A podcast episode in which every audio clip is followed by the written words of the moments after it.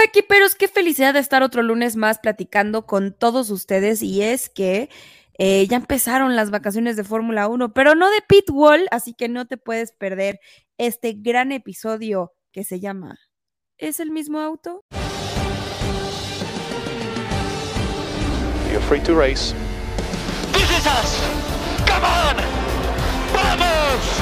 Ay, ay, ay! Hey! You each got another podium. Stop inventing. Everyone! Yes! Jacko, you have won Monaco! Vamos! My first race winning Formula One and with Ferrari. Thanks Verstappen, you are world champion, we are world champions. Coequiperos, bienvenidos a Pitbull. Ahora en martes y como siempre, Regina Cuesta está en la casa. Regina, ¿cómo estás? Bienvenida. En, en martes, en martes, pero, pero en Pitwall. No puede Exacto. faltar. Sí, sí, sí. El día que No, súper bien, súper bien, súper contenta de estar platicando aquí eh, de Spa, esta carrera que te encanta, que sin duda estuvo muy buena y que, híjole, tengo muchos comentarios. A ver, yo quiero escuchar todos los comentarios, pero pues también hay que eh, platicarle a los coequiperos todo lo que vamos a tener en el programa. Evidentemente, pues les vamos a decir eh, nuestras opiniones, ¿no? Sobre el Gran Premio de Bélgica. Eh, hacernos la pregunta entre todos, ¿es el mismo auto? Ya, ya contestaremos. Eh, los standings y los rankings de Pitbull que ya no van a faltar después de ninguna carrera. Y bueno, pues tendremos un, un momento, el chisme muy corto y las rápidas de Pitbull porque ya tenemos campeón en la Fórmula E. Y, bueno, pues se pone bueno el, el silly ¿no? Este, ya empezando desde que sacaron al señor Nick de Bris de Alfa Tauri. Pero bueno, Regina, Regina Cuesta, ¿cómo viste este fin de semana? ¿Qué te gustó? ¿Qué no te gustó? Mira, Platícamelo. yo creo que es un... Ay, me estrellé. me estrellé al micrófono. Eso que acaban de escuchar fue mi cara.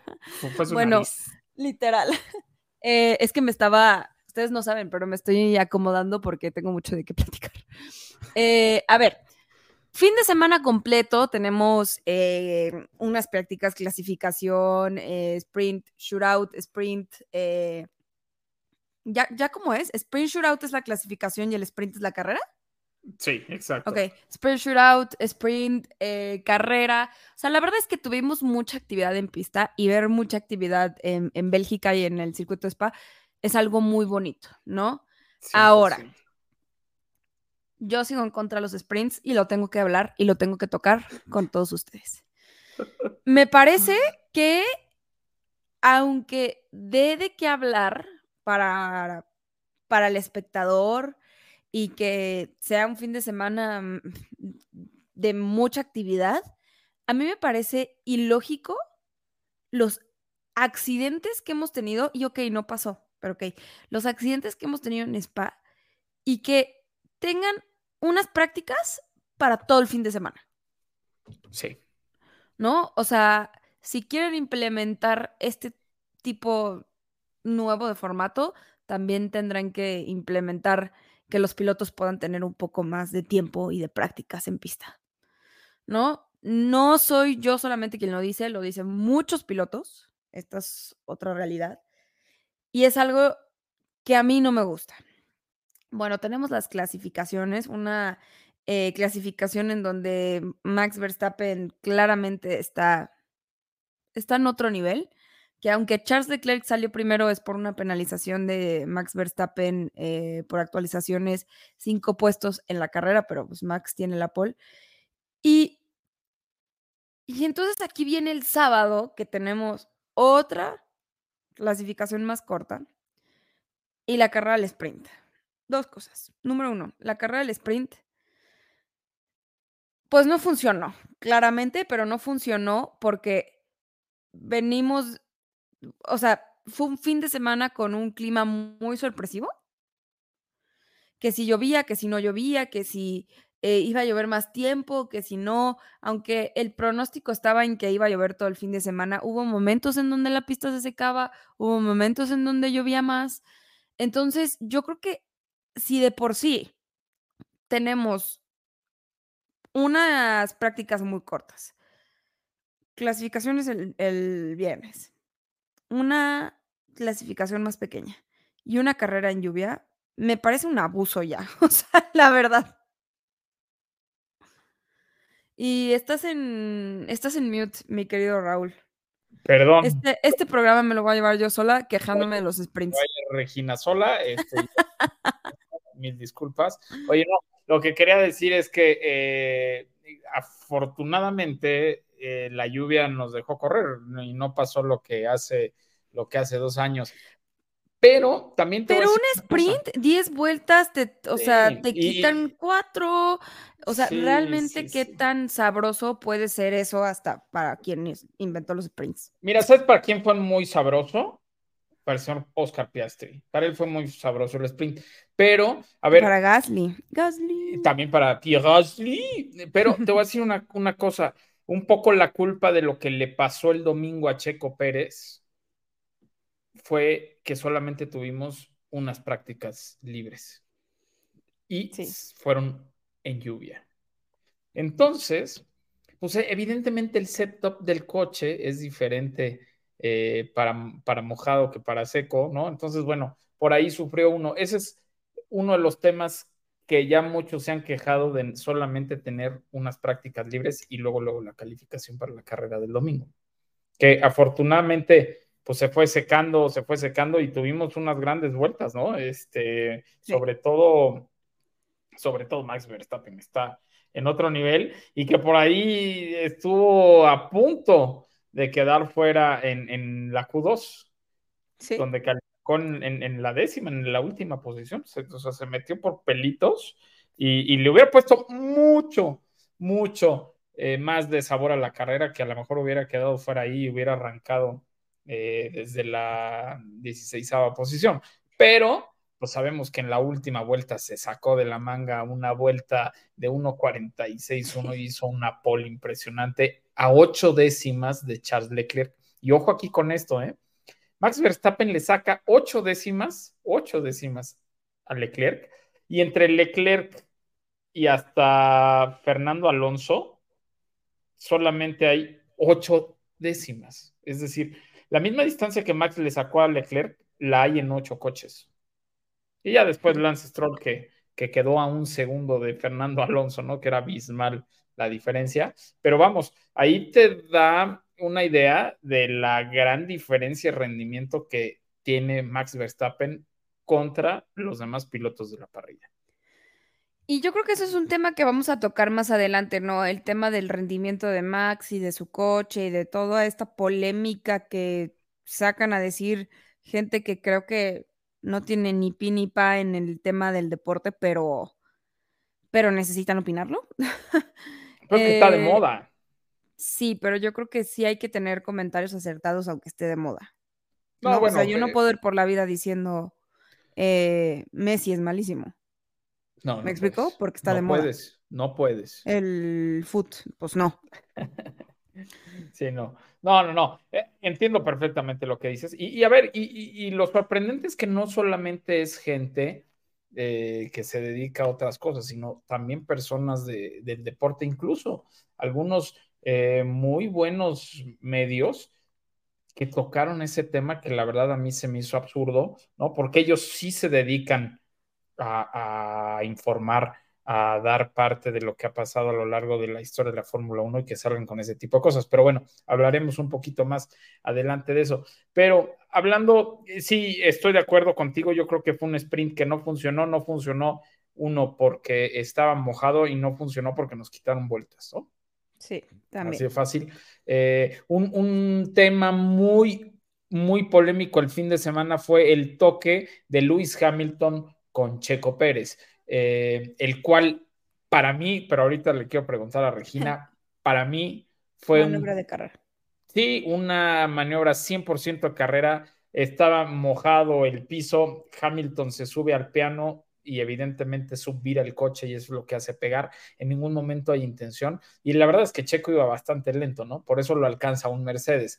Eh, y después penalizan a Lewis Hamilton con cinco segundos, que para mí fue una penalización eh, fuera de lugar y pues bueno, bastante, bastante mala, ¿no? Eh, mal aplicada.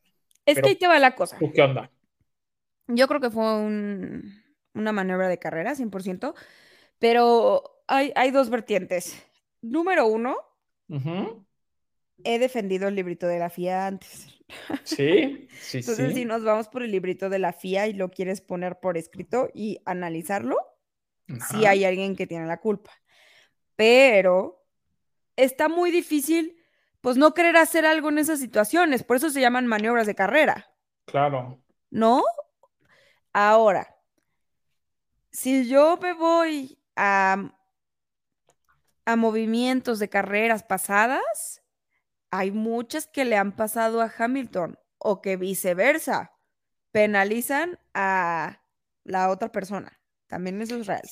Sí, Y sí. la penalización, si te quieres ir al librito y si te quieres ir a lo que se vio, no se me hace injusta porque en realidad ve los puestos que le tomó a Checo en una carrera, porque lo que estaban compitiendo era una carrera, no, era una, no era una quali, no eran unas prácticas, era una carrera. Entonces, si tú también te vas a lo perjudicado gracias a otro piloto que, que por esa penalización, pues sí tiene que ser algo más, más fuerte. Sí, aunque en el libro no lo dice, ¿no? Aunque, exactamente, pero si lo manejas de esta manera, tiene sentido que sea una penalización tan agresiva y tiene sentido que penalicen a Hamilton. ¿Qué creo yo? Que entre más sigan haciendo esas cosas, menos competencia vamos a ver en pista, Sí, sí. porque menos sí. se van a arriesgar. Exacto. Este, a ver, tienes toda la razón.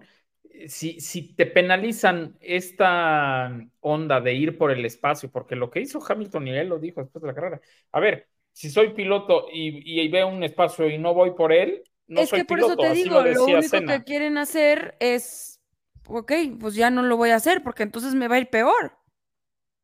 Exacto. Pero, eh, mira, y, y pasa algo muy chistoso, ¿no? Evidentemente, cada quien, pues el box de Checo y el box de Hamilton tienen sus historias, ¿no? Claro. Pero te voy a decir una cosa. Checo estaba teniendo problemas y lo están alcanzando los coches muy fácil. Digo, tanto así que lo alcanzó Hamilton.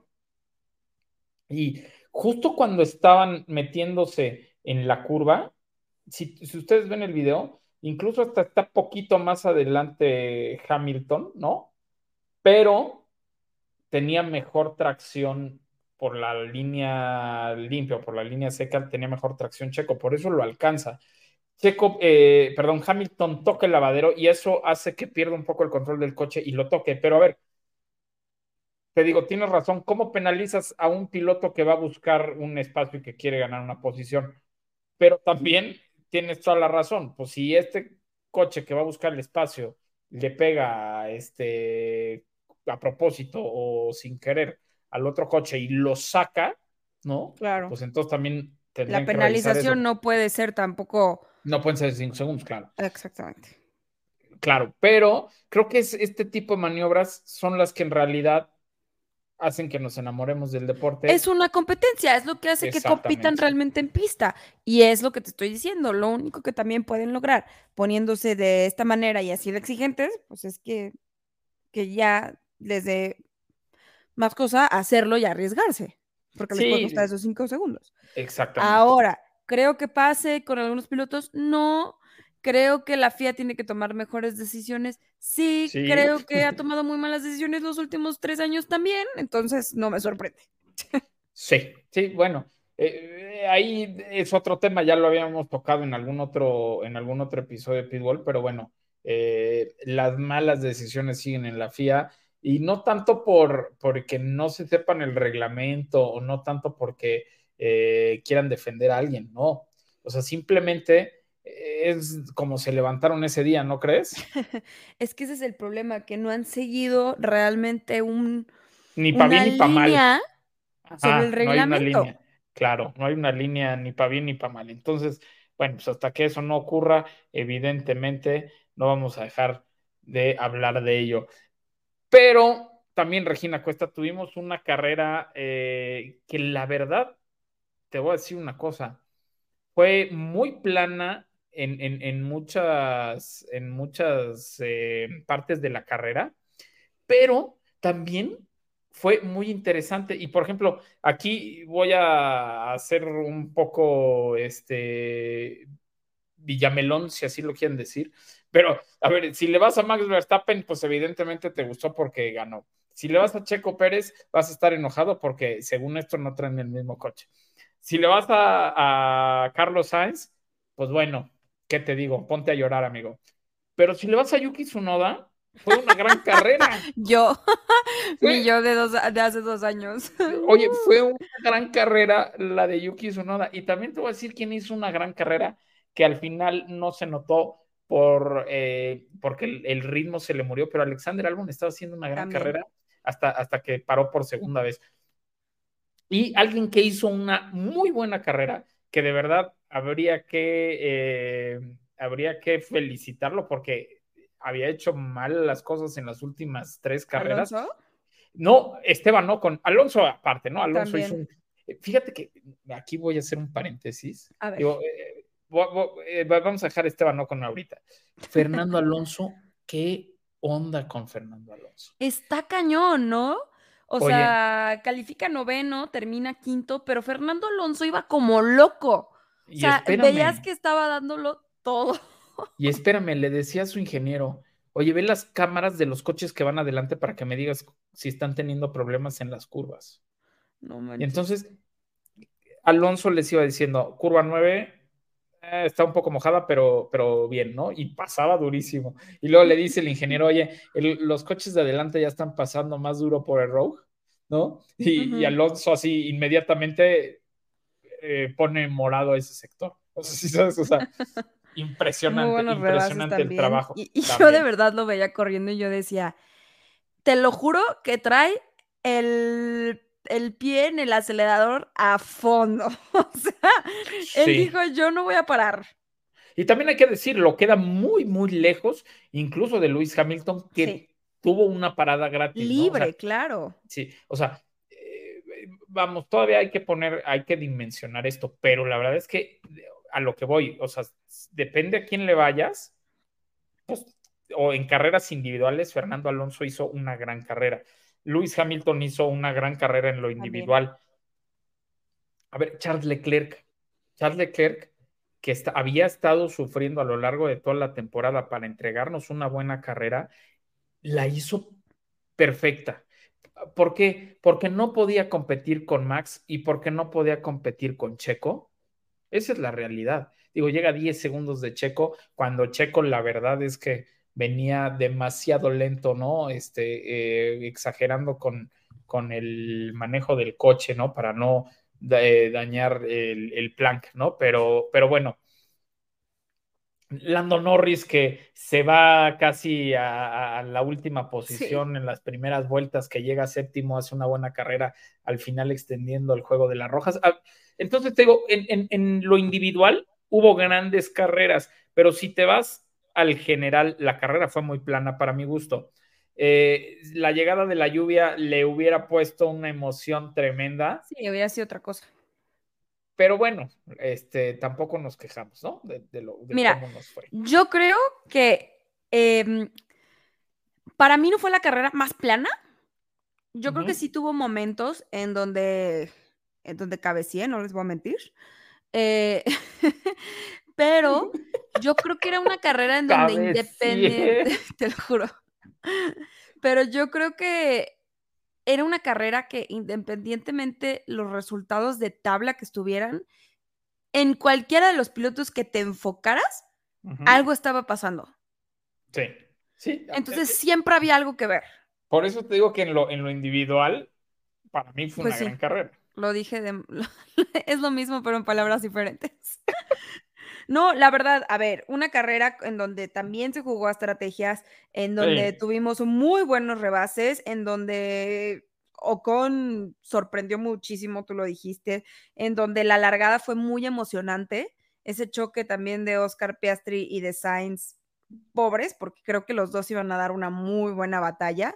Ajá. Y bueno, después también tenemos la locura que es Max Verstappen llegando a 22 segundos de su coequipero, ¿no? Sí, pues una brutalidad. Y es que, a ver, así si te vas. Sí, ¿Viste el a- video? El video me encantó de, de realmente cómo se ven esos 22 segundos. Y Sí. que alguien de gradas lo graba, o sea que Sí. sale Max y Es un- eh, tarda 22 segundos en volver a salir checo, es una locura. Sí, eso es casi dos historias de Instagram. No, oye, este. no es cierto. Sí, ya soy. Ya no, ya no te habías echado un chiste, ¿eh? Ya no Ya lo habías no. hecho. Discúlpenme, coquiperos.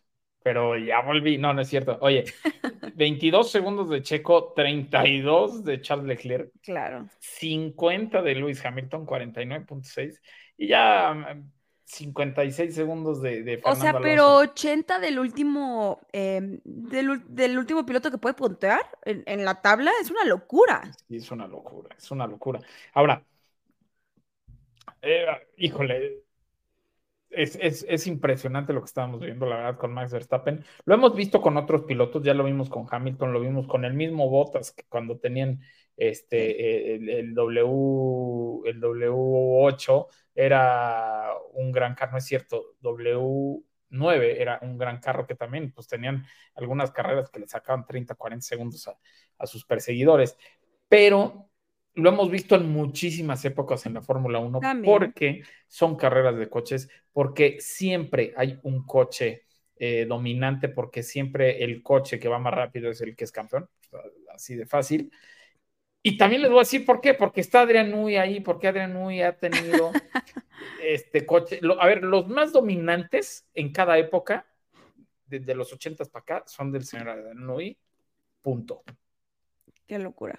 Entonces, pues sí, estamos viendo eh, para algunos eh, la, la peor Fórmula 1, ¿no? Este, Y para otros la mejor. y para otros sea, la mejor. Sí, es lo que te digo, individual, depende a quién le vayas. Pero, sí, o sea, y voy a sonar mal, Regina, y, eh, si sueno mal, regáñame, pero para los que tenemos años viendo la Fórmula 1, hasta esto lo estamos disfrutando. Mm, no, no suenas mal, pero, pero a ver, o sea, yo quiero plantearlo de esta manera. A partir de que la Fórmula 1 se hace este fenómeno mundial nuevo, Gracias a era Pitbull. un, un fenómeno, gracias a, a- a sus amigos de Pitbull, eh, nos da al mismo tiempo de todo esto la mejor temporada de la historia. Sí, ¿No? sí, sí. Sí. O sea, con, con Hamilton y con Max en 2021, que fue una locura. Locura. Sí. Sí tuvimos 2016 con Hamilton y Rosberg, se los juro que no es lo mismo. O sea, esto fue una locura. No sé si la mejor, ok, pero una de las mejores de toda la historia. Nos da la, mej- la mejor temporada de Fórmula 1 en muchos años. Yo Y sí. entonces, toda esta gente que empieza a ver el deporte ese año, un- un pocos años atrás, en una carrera de esa temporada, pues claro que dice que es esta locura. Sí, claro. Pero, ojo, tocó una de las mejores temporadas de toda la historia. Sí, ¿Me explico? sí. O sea, también estamos compitiendo contra algo que acabamos de ver muy impresionante. Ta- Y no siempre es así. Y no siempre es así. Fíjate que por eso, por eso me, me gusta cuando, cuando yo eh, a veces hago ese tipo de comentarios, porque tú eres mucho más calmada, más sensata. Y sí, no, no siempre es así. Y tienes razón. Puede ser que de aquí a 2026 estemos viendo exactamente lo mismo, pero también hay que disfrutarlo, como disfrutamos la época donde Michael Schumacher era imbatible, cuando disfrutamos eh, Con de- Fettel, con Fettel, con victorias de Hamilton, Fettel, claro, eh, o sea, ya, esos son los que me han tocado a mí. de Parchís para acá soy yo, tú eres de RBD para acá. De Schumacher para acá, gracias. Sí, sí, sí. Yo, yo, yo veía carreras de Alan Prost, pero bueno, eh, a ver, te digo, para mí, si, si, si me dices, fue gran carrera en lo individual, una carrera de media, este, de media estampa eh, en lo general, y todos los que decían que aguas porque Daniel Richardo iba a opacar a Yuki Tsunoda, ¿Y qué te dije de Yuki? Yo te lo dije, yo te lo dije. No, a ver, también es una carrera, ¿no? Pero lo No me, hizo. acuerdo si te- no me acuerdo si lo dije aquí en Pitbull o lo dije en la radio o lo dije en No, tu DN, pero yo en algún lado lados. dije, ah, ojo, o sea, es regresar, adaptarse. Y Yuki Tsunoda, tanto se han quejado, pero Yuki Tsunoda está ahí. Sí. Fue un tipo que calificó en la posición 16 y que se clavó el último puntito en la carrera, haciendo sufrir a varios pilotos, porque hubo un momento que estaba en, hubo un momento que estuvo en séptimo, ¿eh? O sea, sí, aguas. pero también fue una muy buena carrera de Yuki. Yuki no nos da estos resultados todas las carreras.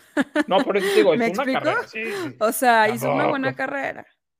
Pero, a ver, te, te voy a decir una cosa. Es importante que, que- que anímicamente tenga esto. Y es importante porque le acaban de poner un piloto, en- lo digo entre comillas, sin agraviar a Charlie Vergara, que es mi amigo y es el primer este, fan de Daniel Richardo en el mundo. Eh, lo digo entre comillas, a un gran piloto, a un piloto fuerte, ¿no? Sí, no, claro que lo Es- Y un piloto experimentado y un piloto eh, que tiene buenos resultados a lo largo de su carrera de Fórmula 1, o sea, hasta con Renault, me explico. Entonces, pero era muy difícil que llegara a hacer grandes cosas, porque como bien lo dice Regina, viene de estar fuera un año, hay que adaptarse y Yuki Tsunoda tiene tres consecutivos en la Fórmula 1, ya es un tipo, ya no es un rookie, ¿no? O sea, no. Y no lo mostró, hizo una gran carrera. Y Yuki no es eh, mal piloto, yo siempre lo he dicho. Yo creo que Yuki Tsunoda un no es un mal la- piloto. Tiene un muy mal carácter que ha mejorado, sí, sí, sí. tenemos que admitirlo. Por eso ya no hablamos de eso. No, no, no, y, y a ver, Su también- terapia que lo mandaron al psicólogo funcionó. sí, Pero a mí, honestamente, sé que impresionó de más en su debut, pero, sí. Pero a mí no me pareció un, pilo- un, un mal piloto. Me No, malo no es, un- digo, está en un Fórmula buen 1. piloto y que está intentando sacar buenos resultados con un coche, con, para mí, el peor coche de la temporada. Así lo tengo clasificado. El Sí, no, bueno, sí, sí, sí, lo es, lo es. Oye, Regina, pero llevamos 27 minutos, ¿no? Eh, hemos hablado mucho de la carrera, pero no hemos dicho qué calificación le pones tus tres ganadores y tus tres perdedores. Ok, yo le pongo un 7.5. Ajá. Ujú. Yo sé que vas a decir, y creo por lo que te escuché que está más alto de lo que tú vas a decir, Sí, sí, Pero a mí- mucho. pero a mí me gustó mucho, o sea, a mí me gusta mucho Spa, me divierte mucho ver Spa, creo que hubo muy buenos adelantamientos, hubo carreras personales muy buenas, Sí, muy buenas. eh, y, y sí hubo momentos de tensión y momentos en donde la estrategia puede influir y este, este, uy, que a lo mejor llovía, estuvo Sí, bueno también, ajá, justo. porque podría cambiar todo, ¿no? 100%. Eh, podio Charles Leclerc me pareció increíble, la verdad. O sea, me da mucho gusto porque creo que, que también a él le hace falta el sentir un buen resultado para, para seguirle echando ganas, ¿no? En un equipo que realmente lo ha defraudado mucho, como Sainz. Necesitamos que Sainz tenga un buen resultado también, ¿no? Sí, sí, sí, 100%. Eh, ganadores, Max Verstappen. Yo creo que es una, es una, es, es menso no resaltar lo que está haciendo él. Y no aplaudirle, claro. Con un coche más rápido, con un coche más lento, con lo que tú quieras, su manejo es impecable. Brutal. Revisen sus mejores vueltas, es impecable. sí, 100%. Entonces, me parece in- increíble, la verdad. ¿Y perdedores tienes? ¿Tienes otro ganador? Ah, yo creo que, híjole, estoy, estoy pensando en mis perdedores. Mm, creo que, que, que ni Sainz ni Piastri podían ser perdedores porque realmente lo dieron todo en la largada. Justo. O sea, Sí, lo dieron todo. Huckenberg podría ser porque Huckenberg, que nos había estado acostumbrado a tener un, un poco mejores resultados, Sí, este, no fue este, su fin de semana. este no fue realmente su fin de semana. Pero, mm, ay, perdedores, estoy pensando. No, no lo sé. A ver, tú. Bueno, yo les voy a poner un 6 a esta carrera. Sí, sí, la verdad es que te digo, en lo, lo general, en individual hubo carreras de 10, ¿eh? O sea, y de 11. Eh, mis ganadores, como dices, eh, Max Verstappen eh, sería un ciego el que, el que no quiere ver, ¿no? Y también voy a poner como ganador a Checo Pérez y te voy a decir por qué. Checo Pérez ganó la confianza otra vez. Pues segundo podio Recuperó consecutivo, buenos resultados, ritmo de carrera. Y, y una Este- carrera donde eh, la verdad es que al piloto que traía atrás lo manejó y lo hizo pomada en la primera vuelta. O sea, es más, no tuvo que pasar ni una vuelta para que tomara el liderato de la carrera. Es- o sea, muy importante, eso, eso es muy importante para él. que afiance eh, la que afiance la, la, la confianza que tiene primero con él, segundo con el coche y bueno, de aquí para adelante. Y otro ganador, muy bien lo dices tú, Regina, es Charles Leclerc, hace una gran carrera, eh, incluso, eh, pues él, él, él, lo dijo por ahí, no me acuerdo si antes o después del podio, dijo, es, es, un tercer lugar con muy buen sabor, a pesar de que lo barrieron los dos Red Bull, pero pues sí, no, no podía hacer más. Y mis perdedores, mis perdedores, eh, pues uno es Alpine, ¿no? Que se queda sin, sin jefe de equipo, uh -huh. al, al, que ponen, tiene fama de, de, tomar decisiones muy precipitadas y sin pensarlo. Y otro, otros perdedores es Alfa Romeo, que ya la última, la última vez que vieron puntos fue hace seis carreras, entonces, sí. o sea, ojo con Alfa Romeo. Eh, pero bueno, de ahí en fuera tengo una carrera de seis. Y Regina Cuesta, ¿qué te parece si decimos los standings de, de cómo va esto? Me parece muy bien. ¿Te quieres aventar los de, los de pilotos o los de constructores? Sí, si quieres. Va. Eh, y bueno, por muchos eh, puntos y una victoria aplastante, tenemos en primer lugar a Max Verstappen con 314 puntos, que a diferencia del segundo lugar, eh, Checo Pérez con 189. En tercer lugar, Alonso con 149 puntos y a un punto de diferencia, Hamilton con 148. En quinto lugar, tenemos a Charles Leclerc con 99 puntos. En sexto, a George Russell con 99 también. Y en séptimo lugar, a Carlos Sainz con 92. En octavo, tenemos a Lando Norris con 69 puntos. En noveno, a Lance Stroll con 47. Soñé con Lance Stroll, ¿pueden creerlo? Lo conocí cinco segundos y mi mente dijo, es momento de soñar con él. Soñé que, ¿quieren escuchar mi sueño? Por Está favor. loquísimo soñé que íbamos a ir como a una casa, perdón, me distraje, pero ustedes saben que para eso tenemos un podcast, ¿verdad? Sí, sí. Y si llegaron aquí, por favor, díganme, Regina, eh, qué padre sueño. Eh, mándenme un mensajito. Soñé. Que Mándenle íbamos, corazones, por literal, favor. No, no, no, te lo juro, yo siento que sí me enamoré o algo así. O sea, me flechó en cinco segundos que le dije, hola Lance, ¿cómo estás? Nos podemos tomar una foto. Literal.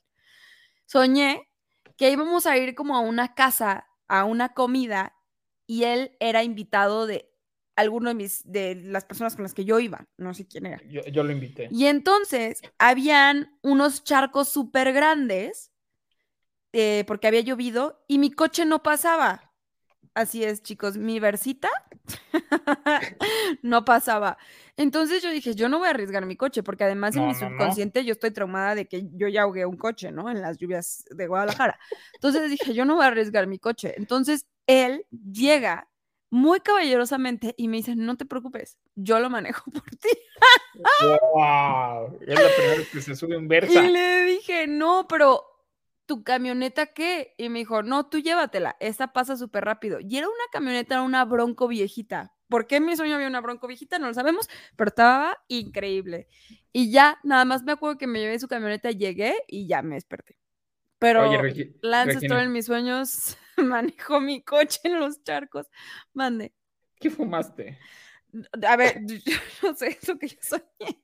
Pónganos un cigarrito si llegaron a esta parte del episodio. Dime si no está bueno. Sí, Aparte tenía bueno. una bronco, soñé que manejaba una bronco. Eso me impresiona aún más porque me Es- encantan las broncos. Fíjate que es, es un coche muy bonito. Yo también es uno de mis coches favoritos. Esos broncos ochenteros. Sí, así era, así, y literal, igualito. Y bueno, en el lugar número 10, Esteban Ocon. Déjenme les digo lo que soñé con Ocon. Ah, ¿verdad? No, ya, es broma. ya me dio pena platicar mi sueño, ¿eh? Pero ¡No, bueno, hombre! en el lugar número 10, Esteban Ocon con 35 puntos. En el lugar número 11, Oscar Piastri con 34. En el 12, Pierre Gasly con 22. En el lugar número 13, Albon con 11 puntos. En el 14, Huckenberg con 9. En el 15, Botas con 5. En el 16, Juan Yusou con 4 puntos. En el 17, Tsunoda con 3. eh, uno de sus puntitos sumados este fin de semana. En el Eh, 18 Magnussen con dos puntitos y después tenemos 19 a Sargent, 20 de Brice y 21 Richardo con cero puntitos los tres. Oye, qué, qué, qué buena anécdota, qué buen sueño. Y, y, bueno, la verdad es que el campeonato de pilotos está muy interesante. Digo, a pesar de que ya sabemos quién va a ser campeón, está muy interesante porque en realidad de 39 puntos que le lleva a Checo a Fernando Alonso y un puntito que le lleva Alonso a Hamilton, uh -huh. está más que bueno. Pero les voy a decir, del lado de los constructores, eh, Red Bull con 503 puntos y se perfila para hacer. A ver, ya hoy, hoy, con las 12 carreras que llevamos, ya es el noveno mejor equipo en la historia de la Fórmula 1 en cuanto Qué a locura. puntos. Y todavía no acaba el año. Entonces, ojo, ahí están perfilados para ser el mejor equipo en la historia de la Fórmula 1. Y bueno, pues un mexicano ahí. 503 puntos, 12 triunfos y 19 podios hasta ahora. En primer lugar Red Bull, en segundo lugar Mercedes con 247 puntos, que todavía no ha ganado, bueno, nadie porque todos se los ha llevado Red Bull, pero lleva cinco podios y han sido bastante buenos. Aston Martin en la tercera posición con 196 puntos, Ferrari en cuarta posición con 191 puntos y un McLaren que sorpresivamente en dos semanas de un brinco impresionante ya está en, quinto en quinta posición con 103 puntos. En la sexta posición, Alpine con 57 puntos. En la séptima posición, Williams empatada con Haas con 11 puntos. Haas está en octavo por las diferentes posiciones que han tenido los pilotos. Y en la novena posición, Alfa Romeo, nueve puntos. Y al último, como dice Regina, el peor auto del año es Alfa Tauri con sí. tres puntos. Y lo sorprendente de esto es que son hermanos del que puede ser el mejor equipo en la historia de la Fórmula 1. Entonces, por eso me río, coequiperos, no por otra cosa. Oye, pero bueno, el, el, la verdad es que también hay, hay grandes peleas, ¿no? Aquí, es más, podemos sumar a McLaren, aunque todavía está muy lejos, pero creo que es un auto que tuvo una mejora impresionante y que hoy en día anda más rápido que Ferrari y Aston Martin, ¿no? Y muy pegado a Mercedes.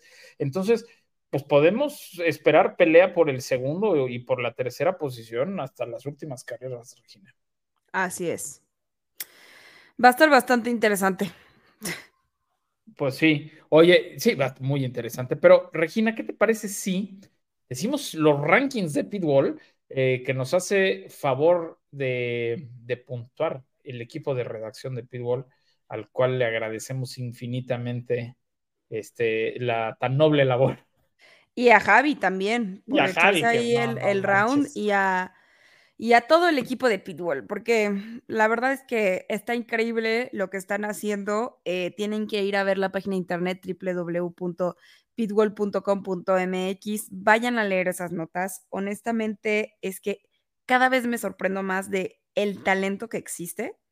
Está Entonces, cañón, sí, o sea, de verdad, Jeric, eh, Tadeo, Adrián, Angie, Diego, Francisco, Javi, eh, Juan, Carla, Enrique, Luis Ángel, Mani, eh, Pedro, neta se la están mega rifando. Y tenemos a nuevas personitas formando Sí. parte del el equipo de Pitbull.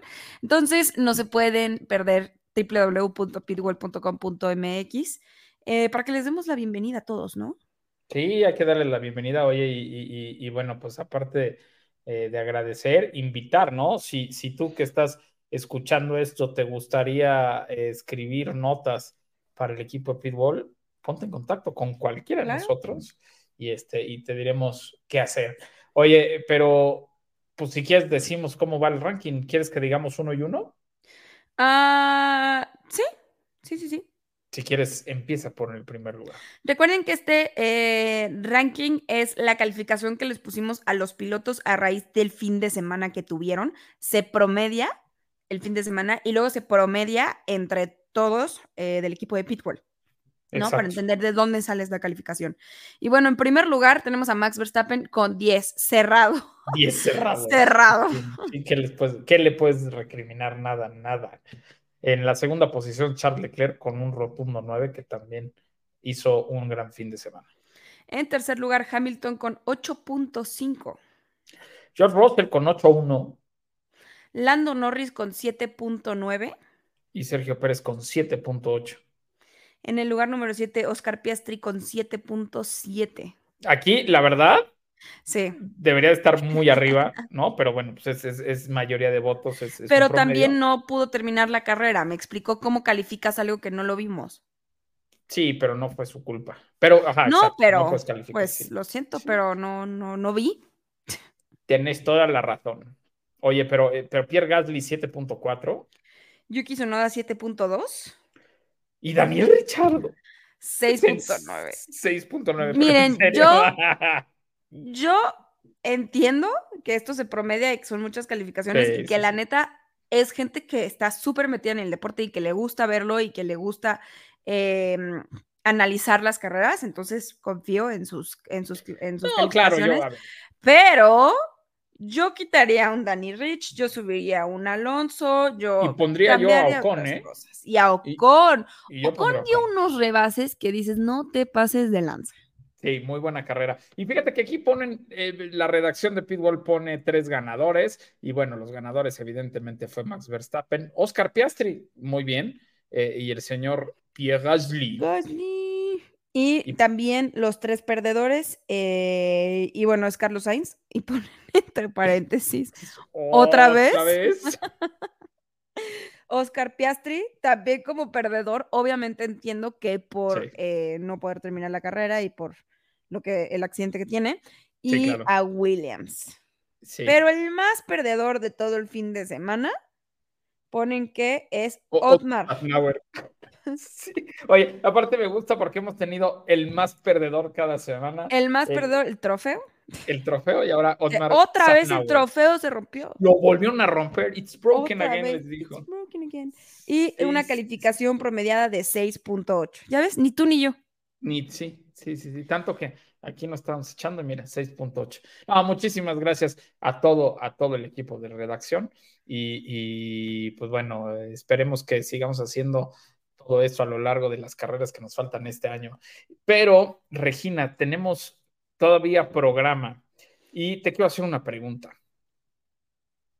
¿Es el mismo auto el de Max Verstappen que el de Checo? No, no es el mismo, porque las actualizaciones son diferentes, porque el tipo de manejo que utiliza cada piloto es diferente para el coche. No es el mismo.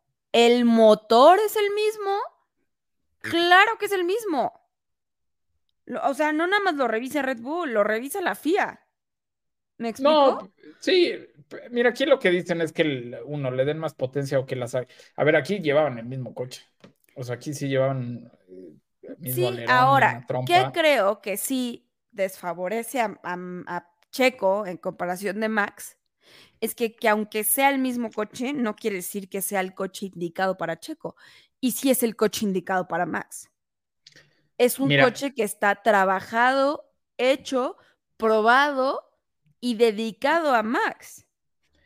Y que Sí, Checo, a comparación de otros pilotos que han estado en Red Bull, es el mejor piloto que ha podido adaptarse al coche que está hecho para otro. ¿Es Sí. el mismo? Sí, si así lo quieres ver.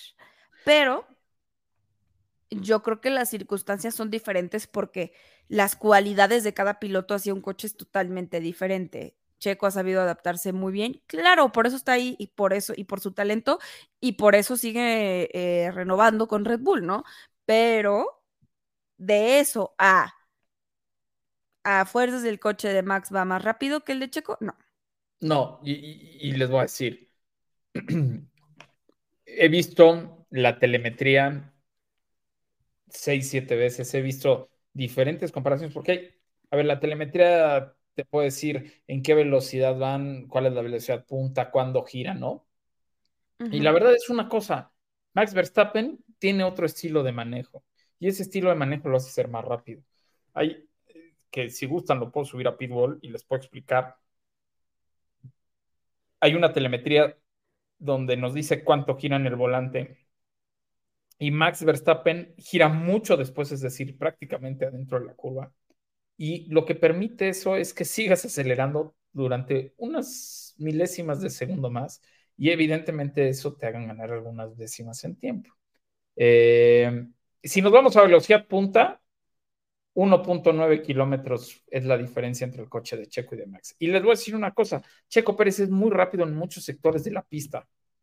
Si, si lo partimos por microsectores, se va, ahorita les digo, aquí tengo la gráfica, si ustedes se van a microsectores, Checo Pérez es más rápido en 1, 2, 3, 4, 5 microsectores. Y, y el tema es que Max, en los sectores donde es más rápido, que son 1, 2, 3, 6, o sea, uno más que Checo, es mucho más rápido. Esa es la gran diferencia. Pero es el mismo coche. Eh, te digo, 1.9 kilómetros de velocidad. Y, y, por ejemplo, aquí les voy a decir, hay una curva que es la 8, la curva 8, donde Checo, haz de cuenta, frena un poquito más que Max, suelta el acelerador y, y acelera y luego suelta otra vez. Y Max es frena y inmediatamente acelera a fondo, Regina. Es muy agresivo en el manejo. Entonces, eso le hace, eso le hace ganar. Y también te voy a decir, mucha gente se, se quejó, es que la estrategia de que fuera este, cuidando las llantas, no iba cuidando las llantas. Eh, el ingeniero le dice, cuida las llantas, cuida las llantas, sí, seguro. Pero en lo que estaban muy preocupados en el coche de Max y en el coche de Checo, y lo dicen varias veces, es por el plank, es esta madera, ¿no? Que, que, ya no es madera, pero bueno, esta este, madera que llevan en el piso del coche. Recuerden que como solamente tuvimos unas prácticas libres, ¿no? Eh, eh, y mojado, pues el coche tenía un setup y para carrera que estaba seco, cuando tomaban Air Rogue y Radillón, pues el coche pegaba en el piso. Entonces, estaban cuidando mucho eso porque el plank al final de la carrera no debe de medir menos de 9 milímetros, porque entonces los pueden descalificar. Entonces, eso es lo que estaban cuidando con el coche checo, por eso lo iban frenando. Max no hizo caso, ¿no? Este, en muchas ocasiones, pero pues tampoco creo que si Checo no hubiera hecho caso y hubiera intentado hacer vueltas más rápidas, hubiera podido alcanzar a Max. No sé qué piensas. A ver, yo creo que si quieres meterte a, a- a- a la data y todo, hay mil explicaciones de por qué Max tiene estos resultados y de por qué Max es mejor, ¿no? Y, y se sabe, y, y compararlos, la verdad a mí no me parece algo muy acertado. Lo que sí creo y sigo fiel a, a- decírtelo es justo lo que te acabo de comentar, que es independientemente, hay algunas y muy pocas actualizaciones diferentes entre algunos de los coches, en algunas carreras, ni siquiera en todas. Yo creo que la diferencia no es que los coches no sean iguales, la diferencia es que un coche está diseñado para uno y no para otro. Sí, Más mira, no el coche es diferente, ¿me explico? sí, Si quieres decir el auto es el mismo, mismo, mismo, pues no, claro que habrá, te digo, actualizaciones, pequeños detalles para ayudarles a los dos, no nada más a uno. Pero si te quieres ir por la reglamentación, por el tipo de motor, eh, por el tipo de chasis, por, por todo lo que han hecho para tener ese gran RB19, yo Sí. creo que la diferencia es esa. O sea, Red Bull trabaja para que Max obtenga buenos resultados y para que Max se sienta cómodo con el coche. Y Red Bull espera de un segundo piloto alguien que se adapte a eso, a ese Sí. tipo de coche, a ese tipo de manejo, a ese tipo de equipos, a ese tipo de decisiones. Y Checo ha demostrado no solamente que es muy talentoso y que es muy bueno, que es el piloto que se adapta a eso y que puede obtener podios, puede obtener victorias, puede tener buenos resultados, pero no es el coche para él. No, a ver, eh, digo, evidentemente, y lo, dices bien, ¿no? O sea, Red Bull trabaja para, para Max Verstappen.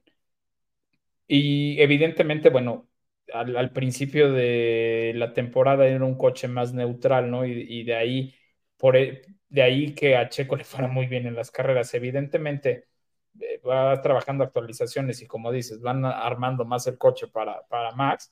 Y es cuando, y es cuando Checo a lo mejor se perdió un poco, pero está retomando eh, la, está retomando la, la, confianza. Creo que va a ser una muy buena segunda parte del campeonato. Y te voy a decir, históricamente las segundas partes del campeonato son mejores para Checo. Entonces, seguramente vienen buenas cosas.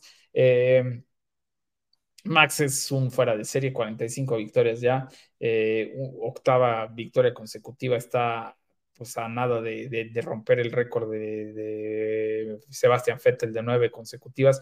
También treceava victoria consecutiva de Red Bull, que es un nuevo récord en la Fórmula 1. Entonces, vamos, está muy interesante lo que les está pasando tanto a Max como a Checo. Seguramente veremos que cuando acaben el desarrollo de este coche, que ya, ya, ya por ahí Horner dijo, ¿no? Que se iban a enfocar en el del 24, pero cuando 100% cierren el, el, el, las actualizaciones y las mejoras para este vehículo, también vamos a ver a un Checo Pérez mucho más afianzado al coche, ¿no? Como más, con mejor también. comunión entre ellos. Entonces, te digo, esto lo, lo veremos regresando de vacaciones, seguramente pasará pero no se molesten, no hay ninguna conspiración en contra de Checo Pérez. Eh, esto es así. Y les voy a decir una cosa, Checo Pérez está cumpliendo con lo que el equipo les pide, que es que esté en segundo sí. lugar. O sea, la única conspiración Punto. que tiene Checo Pérez es su papá. Sí, pobre.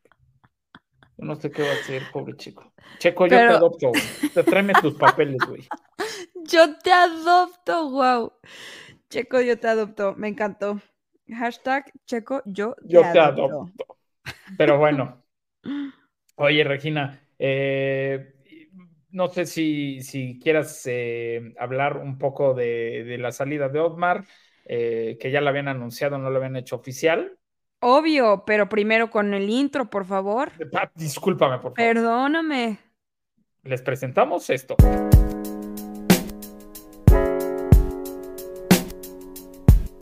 Es momento de la hora del chisme.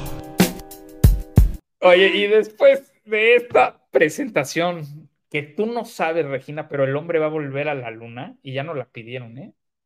Ya nos dijeron que va a ser el despertador de, del equipo. Es que la habíamos tenido que... abandonada de dos capítulos sí. para acá, o sea, sí, la verdad sí, es que sí ha estado un poquito abandonada. Pero a ver, tenemos que hablar es de la salida de Otmar, ¿no? Sí, que Yo a ver. estuve meditándolo y platicándolo con una persona muy importante y con datos muy certeros, que es mi papá. Lo juro. Sí, sí, sí. Y él me decía, porque yo decía, ok, entiendo que no está teniendo los resultados que Alpine esperaba, pero número uno, no, son, no es el peor equipo como lo es Alfa Tauri. Sí. Y número dos, había logrado buenos resultados con Otmar también. Sí, aunque evidentemente la toma la están haciendo a largo plazo, ¿no? Y Exactamente. Y me dijo, se nota que hay un desorden en Alpine. O sea, se nota que no hay orden esta temporada. Sí, no, no, no ha habido. Eh, es que, híjole, la Fórmula 1 es una chulada cuando pasan estas cosas. Sí, ¿no? sí son, se pasan. Sí. O sea, al rato Hamilton sustituirá a, Checo sí. por el video que, sal, que, salió diciendo que le dieran su coche. Oye, el mismo Cyril Abiteboul, quien hace algunos años fue el, el, el, el, director de Renault, pues también cree que el plan, ¿no? De, de estas 100 carreras de Alpine para ganar en Fórmula 1, ¿no? Este, pues es una tarugada, ¿no? Y, y que sí. la salida de Otmar, lejos de beneficiar, eh, pues va a retrasar estos planes, ¿no? Luca de Meo, que es el CEO de Renault, que es el dueño de todo este eh, conglomerado, eh, es un tipo que toma decisiones muy rápidas, a lo mejor sin pensar, y bueno, y ponen a Bruno Famín, Regina, uh -huh. que, híjole, es yo creo que una persona bipolar porque que toma decisiones en caliente, además. O sea, siento que estado, algo pasa y de que mmm, fuera. Ha, ha, estado en muchos, ha estado, digo, eh, trabajó en Renault, trabajó en la FIA, entonces se le conoce por eso, ¿no? Porque ha, ha tomado este, muchas decisiones y muchas precipitadas y muchas con el estómago. Entonces no le ha ido bien. Eh, pero también está un rumor muy fuerte de la llegada de un viejo conocido de la Fórmula 1, ¿no? En, en el lugar de Otmar, Regina. ¿Quién? ¿Qué es? El señor Matías Binotto. No manches. La traición de los italianos con los franceses. O sea, no, no creo, no creo. O sea, de verdad no lo creo. Está, está muy fuerte, ¿eh? O sea, muy, muy fuerte. La verdad es que eh, este, tipo de noticias, a pesar de que el rumor Sí, son de las el- que suenan muchísimo. O sea, Sí. me ha pasado que a veces estoy ahí y que escucho cosas y que a la semana pasan y digo, wow, es que sí se escuchaba. O sea, Sí. no, En- no, no, no, no lo puedo creer. Va a desatar una Entonces, guerra. se, se va a desatar una guerra si es que esto sucede y también se va a desatar una guerra por lo que hemos venido diciendo de, de quién acusó a quién en los, Sí, en los sí. presupuestos. Entonces, bueno, puede ser un- el bombazo del año, la verdad, el regreso de Binotto a la Fórmula 1. Y a ver, otra vez, yo siempre dije que no era Binotto. No todo era culpa de Binotto, pero bueno. Yo, ese es- yo siento, y lo vuelvo a decir, y pasó con Otmar ahorita, que Ajá, sea tu culpa o no, tú eres quien toma las decisiones. Tú eres la cabeza. Tú eres Sí. el representante. Sí, sí, sí. Si no funciona, te van a decir adiós a ti.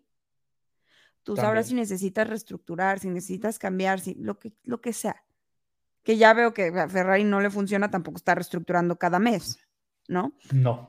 Pero yo creo que al ser tú el representante, ser tú el director, hacer tú la cabeza, pues cualquier decisión buena o mala va a ir hacia ti. La Sí. felicitación va hacia ti, pero también la queja. 100%. Ay, voy a escribir un libro Por motivacional. favor. De hecho, Vargas Llolsan este, se quedó este, cuadraplégico con lo que acabas de decir. No, no es cierto. No, tienes razón. O sea, eh, por eso te digo, tú eres mucho más sensata. Yo digo, sí, que venga Binotto y que esto reviente y que este. Pero que es nos- lo que es lo que nos complementa. Es que sí, ya sé, pero Porque yo nada más- también cuando me voy encima de alguien, tú Sí, yo te digo, Tú no, me dices, espérate, "No, Regina, ya suéltalo, lo poquito". estás lastimando. no, Oye, no todo es culpa de Ocon. Es que nomás cierra los ojos. e Imagínate lo que va a pasar si Binotto regresa al paddock. Es que neta va a ser la guerra, porque además Sí. neta sí va a ser un tema cultural. Es De, que- de Alpine francesa máxima potencia y ex Ferrari Sí. italiano máxima potencia, ¿me explico? Sí, aunque no tenga nada que ver, te, te acordaste de Mussolini y de Napoleón. No, No. Ay, no. No, vámonos no, no, aquí. pero, o sea, Vámonos, ver- apaguen las luces. pero te lo juro, es impresionante. No en todas las escuderías, pero sí en muchas, y se los digo porque he estado ahí, lo he visto. Sí son muy nacionalistas, no Sí, poquito, muy. cañón. Y Ferrari son los que más. Sí, a ver, bueno, sí, Ferrari es, sí, bueno, sí, sí, Ferrari, eh, esto lo viven como una religión, pero Entonces, bueno, por eso, por eso me parece interesante esa parte. No, va a estar, esto va a estar silly season de directores de equipo. Sí, ya sé, ya sé, está, está muy bueno. Oye, Regina, pero bueno, antes de, de- de terminar el momento, el chisme y el programa, ¿qué te parece si nos vamos a las rapidísimas de Pitbull? Pero rapidísimas, porque ya llevamos una hora. Ya llevamos una hora.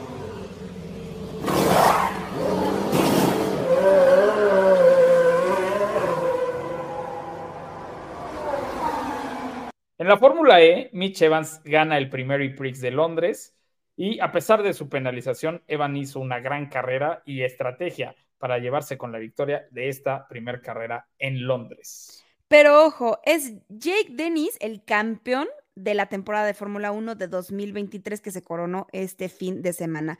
Y es que a lo largo de toda la temporada el piloto británico demostró que pelearía hasta el último momento por obtener su primer campeonato de Fórmula E y el día del sábado, domingo, Exacto, el sábado, sí. el sábado eh, fue campeón de la Fórmula E.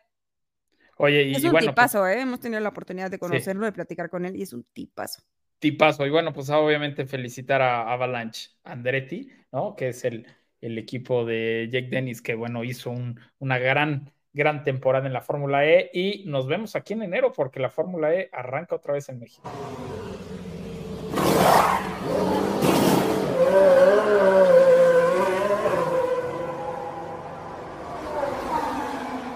Regina, estas fueron las rápidas de Pitbull y vámonos porque llevamos más de una hora otra vez, Regina, tú y yo no podemos hablar poquito. Aparte yo pensé que iba 1. a ser un capítulo corto porque dije, ok, sí, sí estuvo medio pera en la carrera, Ajá. eh, pero bueno, vamos a hablar como de lo más interesante. Pero en cuanto empecé a platicar y dije, no manches, quali sprint, sprint shootout, eh, carrera, prácticas eh, rápidas, chismecito, wow, programa completísimo. Ahora sí tuvimos todas las secciones.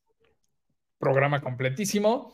Eh, Coquiperos, muchísimas gracias por acompañarnos. Recuerden que este jueves tenemos un Behind the Boxes y es que Ana nos hizo el favor de entrevistar a un mexicano, a un mexicano que trabaja en Lamborghini, que vive del motorsport, que vive de esta industria tan bonita. Y bueno, pues mandarle un abrazo a Alfonso Fábregues, a quien entrevistó, gran programa. Yo ya me lo aventé dos veces, Regina, entonces este, por eso Yo lo recomiendo no, yo no tengo esos privilegios, yo tengo que esperar a que salga. Lo que pasa es que yo soy el productor. No, oye. No, no es cierto. Oye, pero no, gran programa, de verdad, te lo recomiendo muchísimo. Este, estuvo muy divertido. Y eh, pues también no nos vamos de vacaciones porque vamos a tener eh, behind the boxes, vamos a tener historias tras el volante. A lo mejor Pitbull este, tendremos un resumen. Y yo soy Raúl Moreno, muchísimas gracias por acompañarnos en este y todos los programas de Pitbull. Saben que pueden seguirme en mis redes sociales como arroba Raúl Singer. Y a ti, Regina, ¿dónde te podemos seguir? Yo soy Regina Cuesta, me pueden seguir en mis redes sociales personales como Twitter e Instagram como Regina CUO. Ya no es Twitter, como ex o Instagram como Regina. CUO. En. Eh, en el X. Y saben que subo uno que otro videito en TikTok como Regina F1. Eh, la Fórmula 1 está de vacaciones, Pitbull no, tenemos mucho contenido, sobre todo notas, www.pitbull.com.mx. Eh, Raúl, nos vamos, pero qué gusto platicar contigo. Me puse de buenas. Mira, ya tenía una semana complicada. Yo lo inicio, sé. Y híjole, esto me cambia todo. Ánimo, ánimo. Nos vemos, coquiperos. Gracias, Regina. Es un placer hacer Pitbull contigo. Nos vemos. Yes! Sì, ragazzi! Oh, mi senti? Mi senti? Grazie, grazie, grazie! Dai, forza Ferrari! Grazie ragazzi, grazie! Forza Ferrari!